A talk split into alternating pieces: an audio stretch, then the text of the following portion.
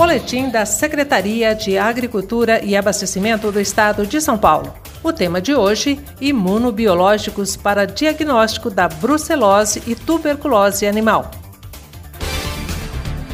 Produtor rural. A partir de agora, será possível comprar novos frascos de tuberculina para diagnóstico da tuberculose com prazo de validade de dois anos.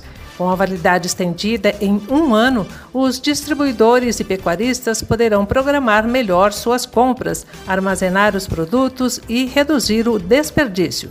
Esta conquista da Secretaria de Agricultura e Abastecimento do Estado de São Paulo foi possível graças à modernização da unidade de produção de imunobiológicos do Instituto Biológico a partir de recursos da FAPESP, a Fundação de Amparo à Pesquisa do Estado de São Paulo.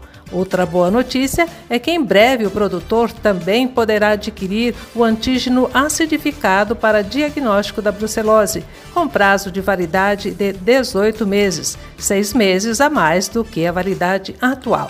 O Instituto Biológico é a única instituição no Brasil autorizada pelo Ministério da Agricultura, Pecuária e Abastecimento a produzir imunobiológicos.